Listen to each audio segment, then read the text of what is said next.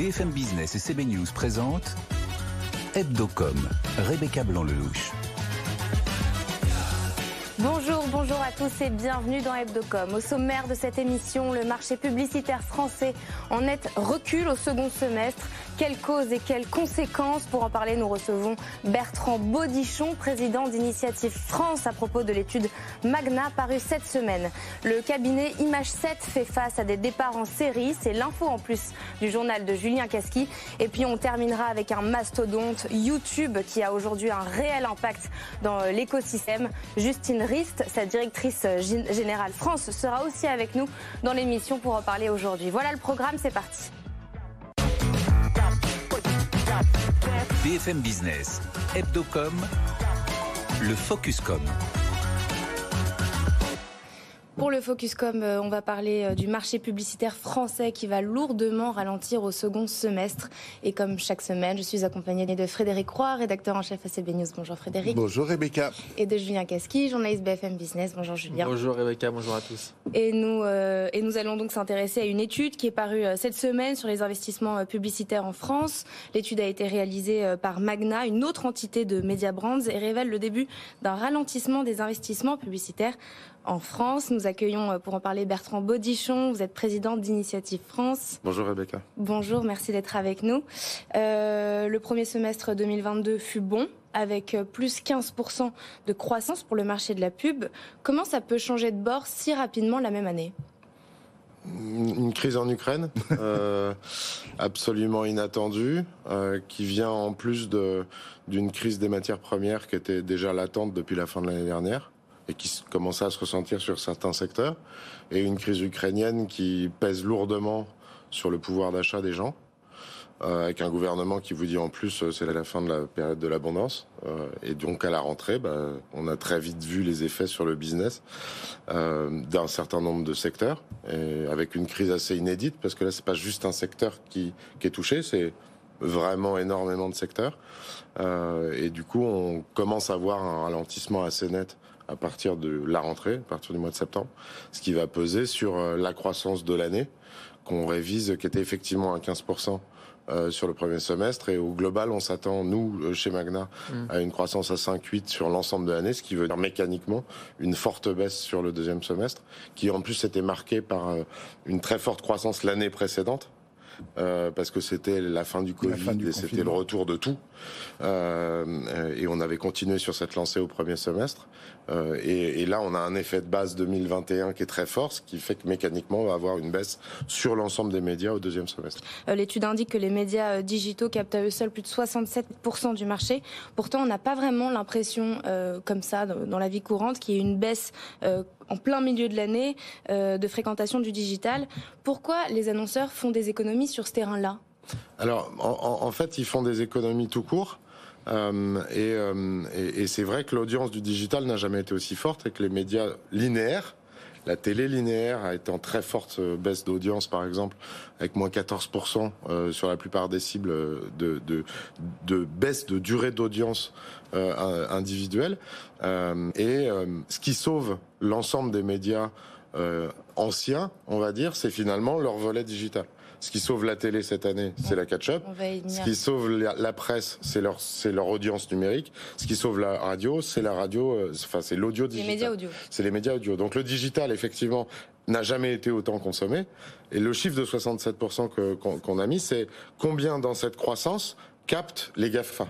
Donc c'est pas le digital, c'est juste les quelques acteurs euh, qui se partagent euh, euh, deux tiers de la croissance du marché. Et on prévoit en 2023 que ces deux tiers vont même devenir 90% de la croissance du marché en 2023. Et dans le, dans le social, il y a le search, la vidéo et le social. pardon, dans le numérique, il y a le search, la vidéo et le social. Et apparemment, l'impact est plus important sur le social que sur le search et la vidéo. Pourquoi? Oui, alors sur, sur, le social, on a, on a des contraintes techniques euh, et notamment Meta qui a changé ses règles. De, là, je vais rentrer un peu dans le, dans le boulon de 12. Sur la collecte des données. sur la collecte des données et le consentement euh, sur iOS. 14 euh, et mmh. ça Apple Apple. Apple, c'est les nouvelles règles d'Apple. Et du coup, ça a pesé assez fortement sur le sur le sur l'audience de Meta et sur la capacité de monétiser l'audience de Meta pour le marché publicitaire. Mais elle n'avait pas été mise en, vigueur en 2021. Ça a commencé fin 2021, donc on a commencé sur cette lancée. Mais là, dès cette année, ça, ça a finalement pesé assez lourdement sur Meta, qui évidemment est l'un des, des acteurs essentiels euh, du, du social. Même si euh, TikTok est arrivé en force depuis 2021 et connaît une très forte croissance. On comprend donc que tous euh, les secteurs font des économies euh, sur, sur leurs dépenses marketing, sauf le secteur du luxe. Mm. Pourquoi? Parce que la demande du luxe est extrêmement forte. Elle est bizarrement, et d'ailleurs à chaque crise, on s'est aperçu que le mm. luxe n'était finalement était le secteur le moins impacté entre les choix. Il y a et bizarrement, entre, il y a deux secteurs qui fonctionnent bien. C'est ceux où on se fait plaisir, en gros. Ils ont ça en commun. C'est le luxe. Euh, où là, euh, le champagne euh, a fait une année absolument exceptionnelle, la mode fait une année exceptionnelle, la cosmétique beauté, après une année 2020 a été, qui a été très dure, euh, est très très bien reparti. Donc tout le secteur du luxe. Et l'autre secteur qui fonctionne plutôt pas mal, c'est le jouet, parce que on, on, dans les arbitrages, les enfants et le luxe. Euh, on n'arrête pas de gâter nos enfants. Passe en premier, exactement. Frédéric euh, Il y a quand même un peu d'espoir, peut-être, avec de nouveaux supports comme Netflix. Est-ce que le fait que des Netflix, euh, euh Disney Plus et autres euh, s'ouvrent à la pub peut avoir d'une manière ou d'une autre un impact sur l'envie d'investir de la part des... Ou alors est-ce que ça va être très marginal et juste de l'ordre de l'expérience? Je crois que, enfin, je, je, pense pas. Euh, enfin, c'est assez logique vu la baisse mécanique des de, de l'audience télé. C'est assez logique qu'ils s'ouvrent au marché mm. euh, au marché publicitaire et surtout qu'ils offrent une version moins chère de leur abonnement. Et ça tombe bien qu'ils sortent ça à une période de crise, à un moment où les ménages, eh ben, 5 euros de moins par mois, euh, ils, seront, ils y seront très attentifs, vu les arbitrages qu'ils auront à faire pour, pouvoir profiter des mm. contenus qu'ils ont enlevé et de leur audience qui est partie de la télé et qui est venue sur ces plateformes-là. Euh, après, euh, les modes de commercialisation euh, des plateformes est encore très balbutiant. Un, c'est très cher par rapport à la télé, c'est très très cher, c'est dix fois le prix de la télé au coût au contact. Donc, faut être riche euh, quand on est un annonceur limite, pour ça faire limite le nombre d'annonceurs sont. Ça limite mécaniquement le nombre d'annonceurs. Mm. Et en plus, l'autre chose qui limite mécaniquement le nombre d'annonceurs, c'est que pour le moment, il n'y a pas de capacité de mesure. Autant on est capable de surmesurer sur la télé, autant pour le moment, on y va euh, jusqu'en 2023. On y va de façon un peu aveugle. Donc, c'est un effet de nouveauté qui va plutôt enlever de l'argent au display, ouais. plutôt enlever de l'argent au digital pas à la télé, parce qu'encore une fois, l'écart de prix est trop important et, l'incapacité de mesurer est trop importante. Donc ça va plutôt prendre dans l'enveloppe digitale plutôt que prendre dans l'enveloppe télé comme ils, comme ils l'espéraient au départ. En parlant de télé, le projet de fusion entre ah. TF1 et M6 a été abandonné, donc moins d'inflation prévue sur le marché euh, de la télé pour 2023 euh, comme la, la concurrence est maintenue. Euh, quel est l'impact sur la croissance de cet abandon de projet? Vous, l'avez très bien dit, à court terme, une baisse de l'inflation auquel le marché s'attendait. Et du coup, on a révisé nos chiffres d'à peu près 4 points euh, par rapport à l'étude précédente, parce que effectivement, l'effet de concurrence entre TF1 et M6, mm. qui était exacerbé jusque-là, va continuer à jouer. Après, euh, à plus long terme, euh, moi, c'est un pour moi à titre personnel, c'est un titre, c'est un motif d'inquiétude, parce que encore une fois, quand on en est à se dire que 90% de la croissance du marché publicitaire part chez des acteurs qui ne produisent pas de contenu, mais profitent du contenu des autres. Il y a un moment, j'appelais de mes voeux, à long terme, pour le bien du paysage média français, que deux acteurs s'unissent pour pouvoir investir plus dans des contenus pour permettre d'enrayer la baisse des audiences télé. Or, on se retrouve avec deux acteurs qui vont rester seuls, sans projet industriel nouveau et qui vont continuer à lutter contre, contre les gros acteurs digitaux qui captent 90% de la croissance du marché publicitaire à terme, c'est quand même un problème. Il y a un retour aussi à la télé, euh, c'est celui de la Star Academy. Est-ce que euh, il y a un engouement de vos clients pour euh, pour ce nouveau programme, un choix audacieux de TF1 d'ailleurs Rapidement, parce qu'on a terminé. oui, oui, ça, il y a eu une forte demande. les premières audiences d'ailleurs de la première émission sont plutôt sont plutôt assez satisfaisants. c'est tout ce qui tout ce qui sera nouveauté et format événementiel réunissant une audience familiale euh, sera appelé des, des vœux et, un peu nouveau, que ce soit pas tout le temps les mêmes shows qui reviennent sans arrêt à la 14e version de, de The Voice. Au bout d'un moment, ça s'essouffle mécaniquement. Donc, tout programme familial de prime time en télé est évidemment extrêmement demandé par les annonceurs. Merci beaucoup euh, Bertrand euh, Baudichon. Vous êtes président d'Initiative France et puis c'est l'heure de votre journal. Julien Casqui. BFM Business, Hebdocom, le JT de la com. Dans l'actu cette semaine, euh, Julien, c'est Netflix qui crée la surprise avec des bons résultats au troisième trimestre. Ouais, meilleur que prévu, 2,4 millions d'abonnés pour Netflix au troisième trimestre. Le marché ne s'attendait pas à une telle hausse. L'entreprise a réalisé un chiffre d'affaires de 8 milliards de dollars en augmentation de 6% par rapport à l'année dernière et compte désormais 223 millions d'abonnés. Alors ce succès, il a été porté notamment euh, par la saison 4 de Stranger Things ou euh, de la série sud-coréenne, tenez-vous bien Rebecca, Extraordinary Attorney Woo. L'accent, Julien, l'accent. Et avant la fin de l'année, euh, Netflix va être concurrencé en France par l'arrivée de deux nouvelles, plateformes, Paramount Plus et Universal Plus.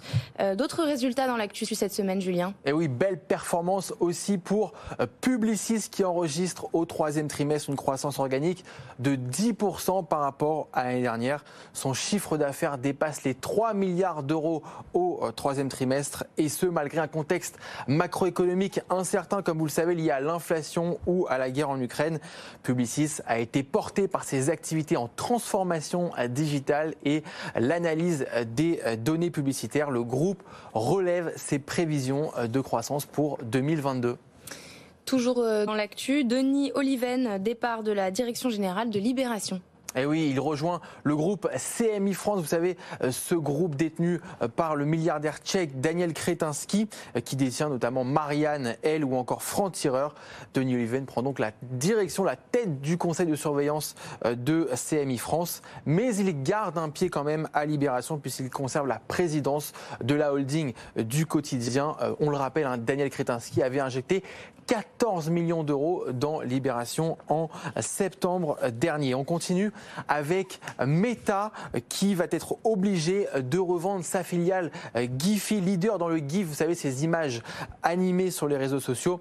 L'autorité de la concurrence du Royaume-Uni estime que cette acquisition priverait le marché d'un potentiel concurrent alors que Meta dispose déjà d'une position dominante. Giphy avait été acquise en 2020 par, par le géant américain, par Meta, pour 400 millions de dollars. Et Julien, euh, pour euh, l'info en plus dans Hebdocom cette semaine, vous nous parlez d'Image 7 aujourd'hui. Le cabinet de conseil en communication fait face à des départs en série 5 en six mois. C'est ce qui nous a été confirmé euh, cette semaine.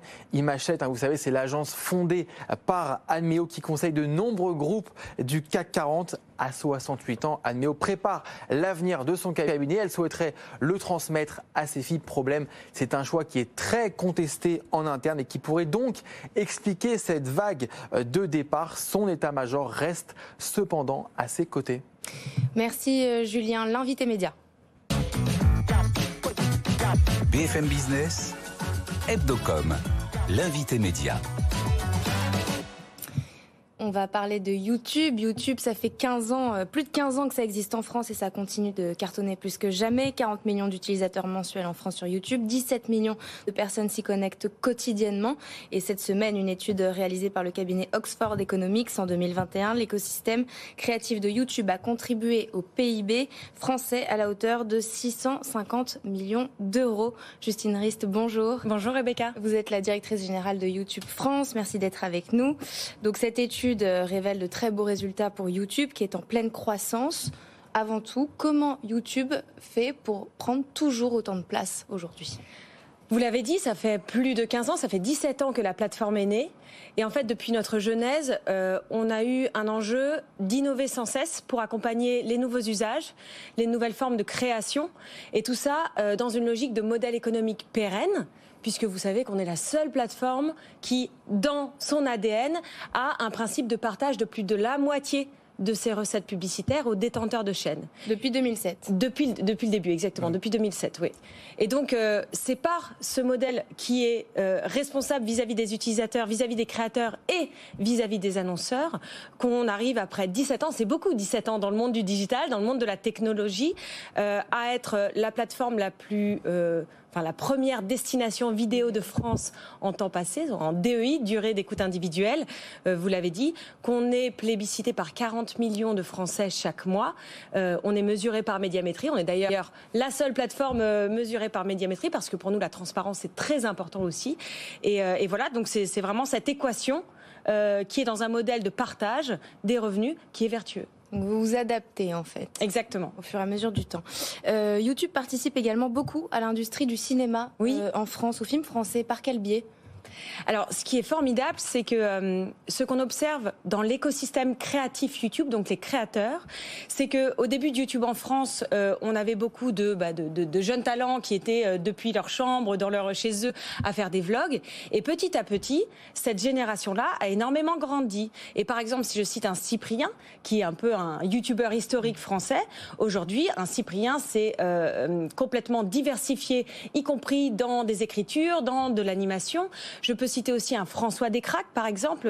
Vous avez peut-être entendu parler du film Le Visiteur du futur. Mhm. Cette fiction-là, elle est d'abord née sur YouTube et ensuite il en a fait un vrai film qui est sorti en salle début, début du mois de septembre et qui a fait plus d'entrées que Titane, la Palme d'Or.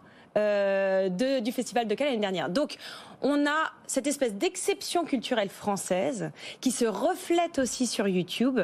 Et tous ces talents, vidéastes, cinéastes, sont un peu la nouvelle génération euh, du cinéma de demain. C'est pour ça que cette année, pour la première fois d'ailleurs, on était au Festival de Cannes, euh, épaulé par le CNC, avec qui on travaille beaucoup, et avec Arte.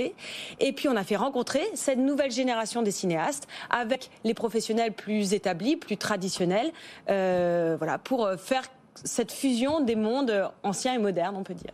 L'écosystème de la plateforme soutient aujourd'hui plus de 20 000 emplois euh, équivalents à temps plein. Que l'on comprenne bien, c'est en production digitale, euh, en studio de tournage, mais quoi d'autre?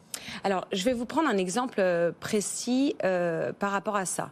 Lorsqu'on dit euh, plus de 20 000 emplois équivalents temps plein, si je prends un, talent comme Hugo Décrypte, mhm. que vous connaissez bien puisque c'est un peu l'ambassadeur, voilà, du, on peut dire néo-journalisme qui a commencé il y a plusieurs années. Aujourd'hui, un Hugo est à la tête d'une rédaction d'une mm. vingtaine de journalistes qui sont en CDI, qui l'emploient. Euh, et donc, il a créé vraiment une entreprise autour de son activité. C'est ça, en fait, l'écosystème YouTube. C'est un levier, finalement. Exactement. Pour le cinéma, pour les jeunes entrepreneurs. Exactement. Julien On a vu avec notre invité d'avant que euh, le, la publicité, le, le, marché de la publicité était incertain. Quid pour, euh, pour YouTube et pour les activités publicitaires de, de YouTube? Eh ben, Enfin, vous l'avez très bien expliqué par l'intervenant précédent. on est dans un marché qui est extrêmement tendu où euh, l'incertitude n'a jamais été aussi forte. Et donc l'enjeu des annonceurs, c'est maîtriser plus que jamais leurs coûts. Être dans une logique de ROI la plus fine possible. C'est pour ça que dans ce souci d'accompagner en permanence cet écosystème, tous les outils que nous avons développés sont de plus en plus fins pour vous permettre à un euro investi d'avoir le meilleur retour sur investissement. Et d'ailleurs, YouTube a euh, un ROI 88% plus important que les autres plateformes. Euh, donc on est à la fois dans la finesse euh, des investissements, des arbitrages d'investissement, finesse des ciblages. Et puis quand je vous disais que ce, que ce modèle-là est vertueux, parce que c'est très important pour nous aussi de préserver la création française et un peu l'exception culturelle française, quand des agences, quand des annonceurs investissent sur YouTube, parce que notre modèle est basé sur le principe de plus de la moitié des reversements aux détenteurs de chaînes, eh bien, c'est cette création française, en fait, qu'ils accompagnent, puisque ces revenus-là leur reviennent, et c'est les fameux 650 millions, 650 millions de contributions euh, au PIB. Alors, euh, de l'autre côté, il y a un service YouTube Premium. Oui, tout à fait.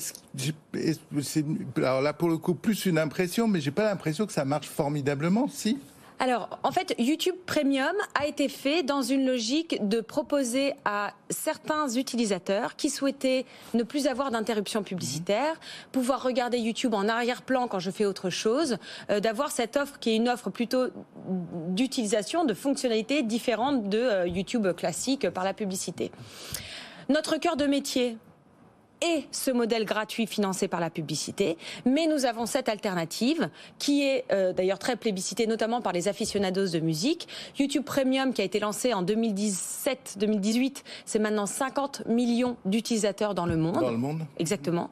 Donc euh, c'est une offre qui est vraiment réservée à un certain type d'utilisateurs qui souhaitent cette expérience-là, mais qui, enfin, on se doit, dans cette logique multi-expérience, multi-format, d'avoir aussi cette proposition. Vous ne comptez pas dessus elle est importante parce que euh, elle correspond aussi, elle est aussi une nouvelle source de revenus pour les créateurs, euh, pour les artistes, etc. Donc, euh, bien sûr, bien sûr. Et quand je dis que notre modèle est intégralement basé sur le partage des recettes, c'est quels que soient les canaux de monétisation. Et aujourd'hui, sur YouTube, vous avez dix manières différentes de gagner de l'argent par la publicité, par l'abonnement, par le merchandising, etc., etc.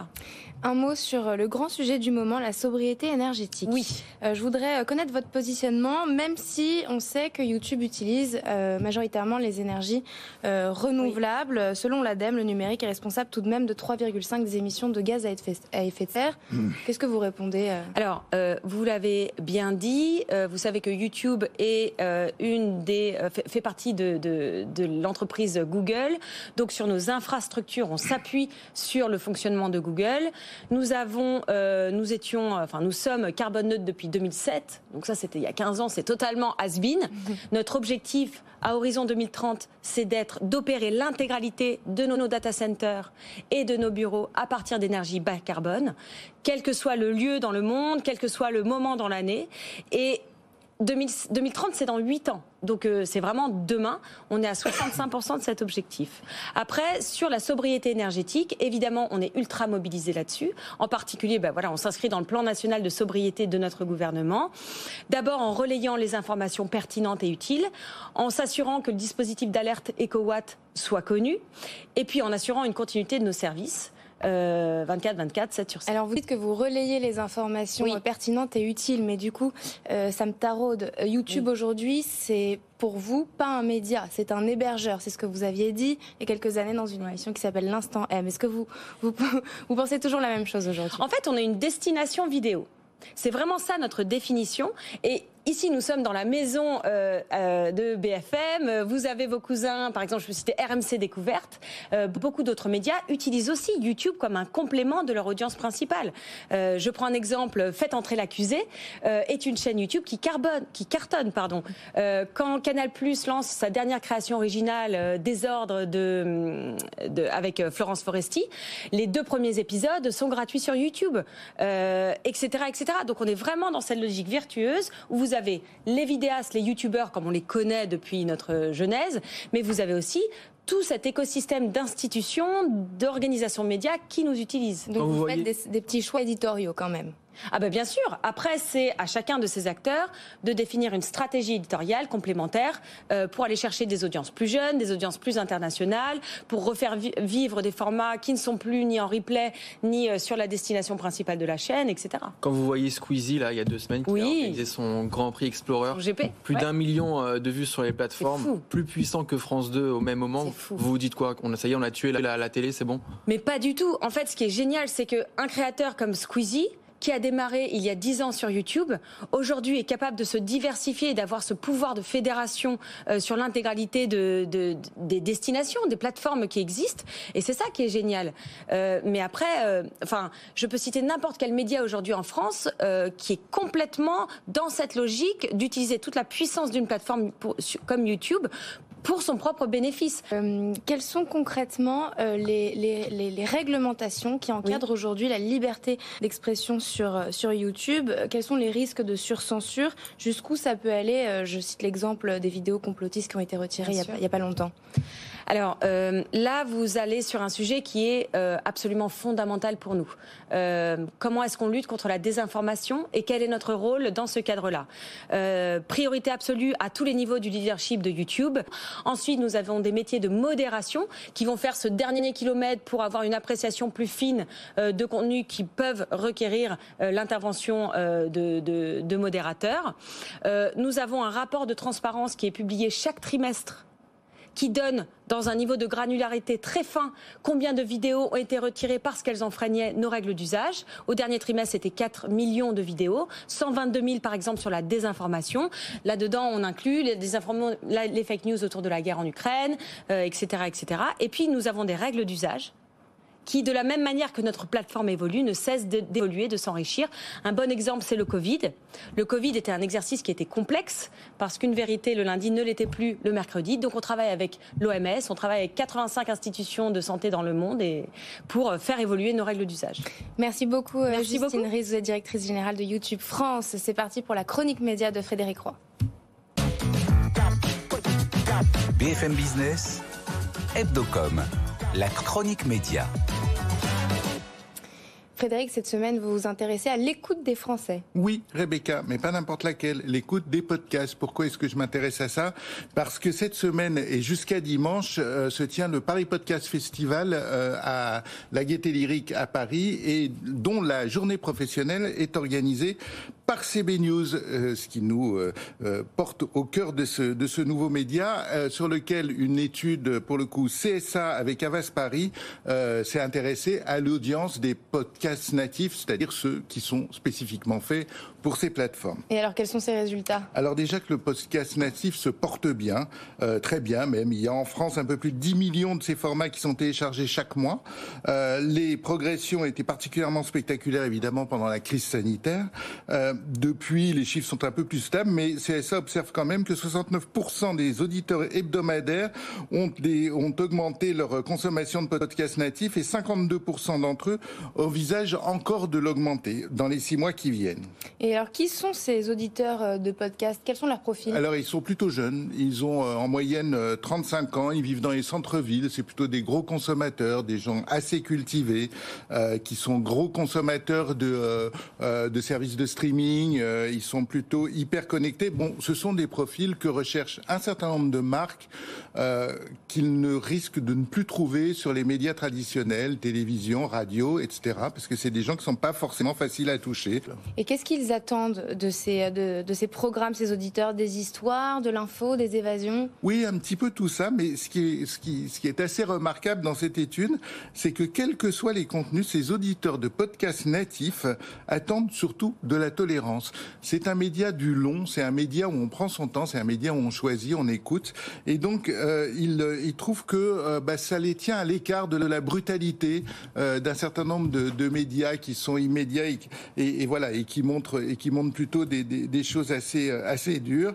Euh, 68% des, des, auditeurs hebdomadaires estiment que les podcasts adoucissent la dureté et la violence du réel. C'est plutôt rassurant pour nous, pour la société, puis surtout pour les, enfin, ou surtout aussi pour les marques qui veulent annoncer là. C'est ce qu'on appelle la sécurité euh, pour les marques. Merci Frédéric, merci à tous de nous avoir suivis. Rendez-vous la semaine prochaine en direct à la même heure, euh, même endroit, mais aussi en replay sur les réseaux sociaux et sur le site de BFM TV. Très bon week-end.